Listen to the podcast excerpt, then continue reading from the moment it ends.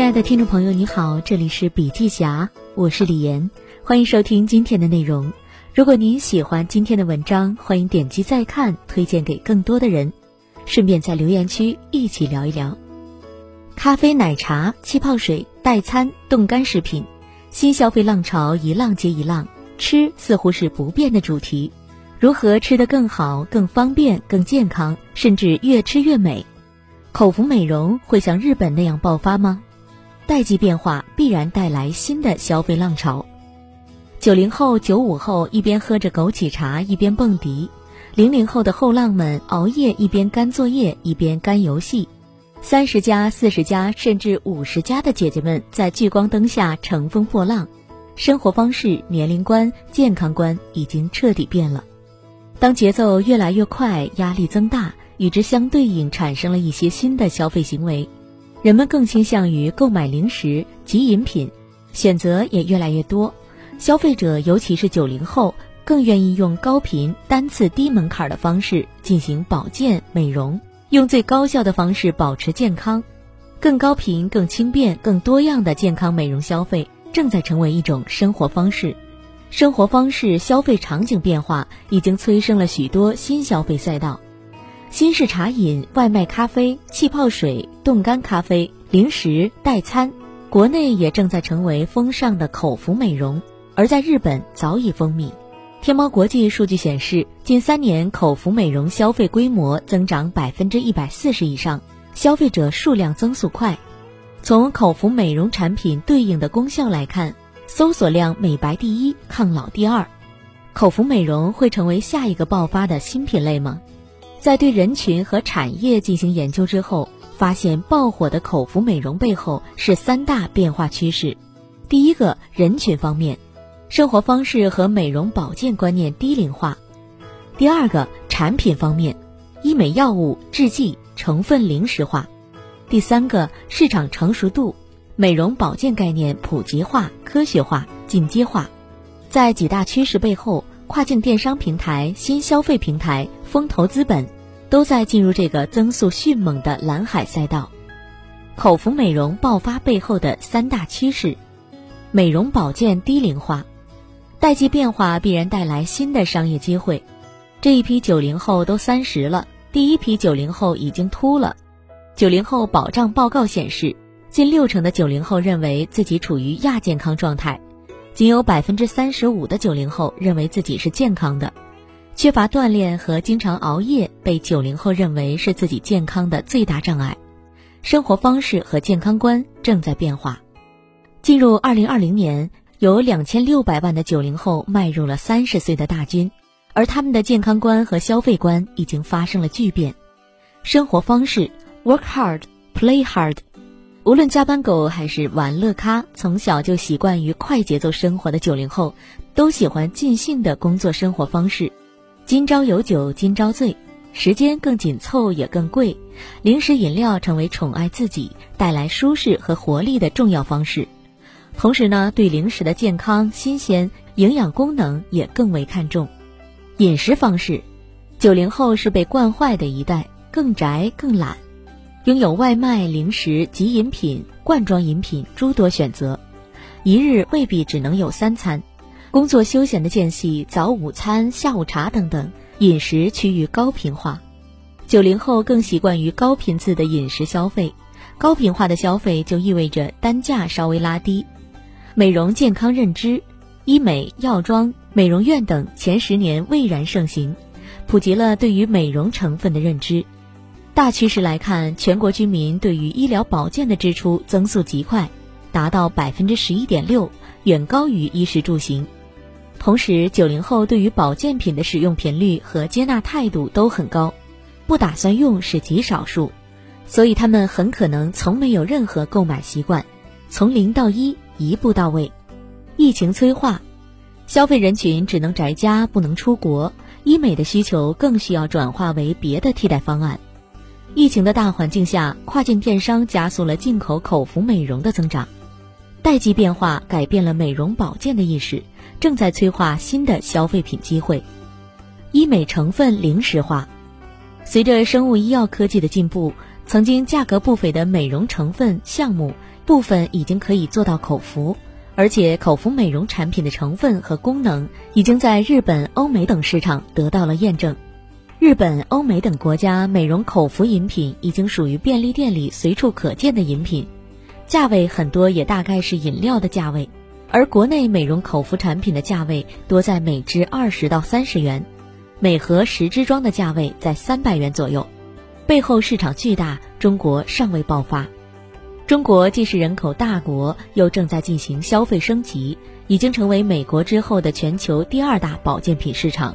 市场份额提升快。同时，中国也是仅次于日本的全球第二大口服美容市场，巨大的市场潜力。备受海外品牌关注，譬如补水美白是保持肌肤状态、抗老的关键，所以保湿的玻尿酸成分在口服补水的品类中备受青睐。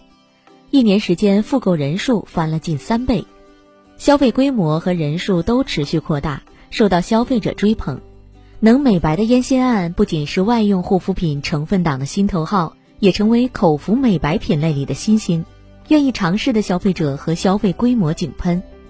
可见美白依旧是国内美容护肤人群的刚需。口服玻尿酸和烟酰胺也催生了相应的热门品牌。由于美容零食化的大趋势，很多保健品、护肤美容商家都开始重新梳理自己的品牌定位，从自身的品牌定位到产品、品牌视觉的表达都完全改变，零食化、生活方式化。把握住这波趋势，实现新增长。医美成分口服化、零食化正在引领市场需求，创造增量。生物科技改变了原来还没有被很好满足的一些消费者的需求和生活习惯。那么，通过更进阶的细分，确实为整个市场创造了新的市场空间，即创造增量。口服美容概念持续普及进阶，对于美容保健的概念更普及，认知度变高。促进了美容零食化、零食保健化，消费者钱包份额和生命周期同时拉高。九零后、九五后先后迈入初老人群，口服胶原蛋白于是成为抗老首选，热度迅猛提升。抗老意识也持续普及、持续进阶、低龄化。九五后 Z 时代对于抗老决心非常坚定，人数增速名列第一，成为口服抗老的重要人群。零食的口感、饱腹感，同时更多有营养功能的补充，通过更高频次、更多种选择，拉动更多年轻人的钱包份额，同时拉长了用户的生命周期。可能二十岁的时候开始尝试美白补水的零食，再往后二十五岁、三十岁以后，可能吃一些抗衰老、抗糖。口服美容的高频、方便、多样化，拉长了整个人群跟货品之间的生命周期。拉长整个购买关系。爆发前夕如何抢夺蓝海？在洞察趋势之后如何抓住机会？数字时代对的时机和对的方式至关重要。在上文中，我们引用了很多研究数据和商家案例，都来源于天猫国际。天猫国际已经不仅仅局限于流量平台、电商渠道，正已经成为一个新消费孵化的闭环生态。洞察品类趋势，把握消费品成长周期，然后投入资源、营销经验，扶植跨境品牌或国内新品牌。自二零一九年双十一，天猫国际开始发布三新策略模式，孵化新类目，导入新知名品牌，先发新货品三种方式发掘消费发展潜力。通过天猫超级品类日落地市场营销。口服美容品类在重点孵化九大趋势类目中异军突起，天猫国际已经是中国最大的进口消费平台。三新策略即是在供给侧、商家侧，让商家更好地通过入驻天猫国际进入中国市场；在需求侧，则通过天猫超级品类日集中资源优势，品类爆破，利用品类记忆法抢占消费者心智，快速成为品牌的抓手，跟着品类一起爆发。正如李斯在《品牌的起源》一书中指出，消费者以品类来思考，以品牌来表达，企业可以通过开创新品类来获得主导地位。天猫超级品类日正是通过品类来获得消费者的心智资源。每一个产业、每一种品类每一个品牌事实上都有周期变化规律。天猫国际从二零一九年至今积累的经验就在于能够发掘新品类，在周期爆发前期能够注入资源进行一整套的营销打法，从天猫超级品类日造势、爆品打造，再到品牌树立的全闭环，平台因此就具有了风向标和生态的作用。口服美容品类只是一个例子，它背后是整个天猫国际利用生态倾斜资源孵化品类、品牌和商品，发现并把握新品类的机会，形成良性循环。就像曾经的消费品巨头宝洁，为了抓住新型消费品的机会，每条产品线都设置新的独立的产品经理，让资源能够倾斜向新机遇，而不是被现金流困住，错失新品类机会。天猫国际的跨境电商生态，因为具备了去流通环节的模式，降低了海外品牌的壁垒，让成熟的品牌产品快速落地。保健品销售电商渠道增长势头很猛，疫情也加速了跨境电商的增长，成为从政策层到品牌层非常重要的渠道。天猫国际成为海外品牌入华首选的几大因素包括：大流量、大用户、大生态。特别是自疫情以来，加大商家扶持政策，提供多种商业模式，供品牌自由选择，全链路营销指导。其中集中资源，从品类到品牌全面出击的，就是天猫超级品类日。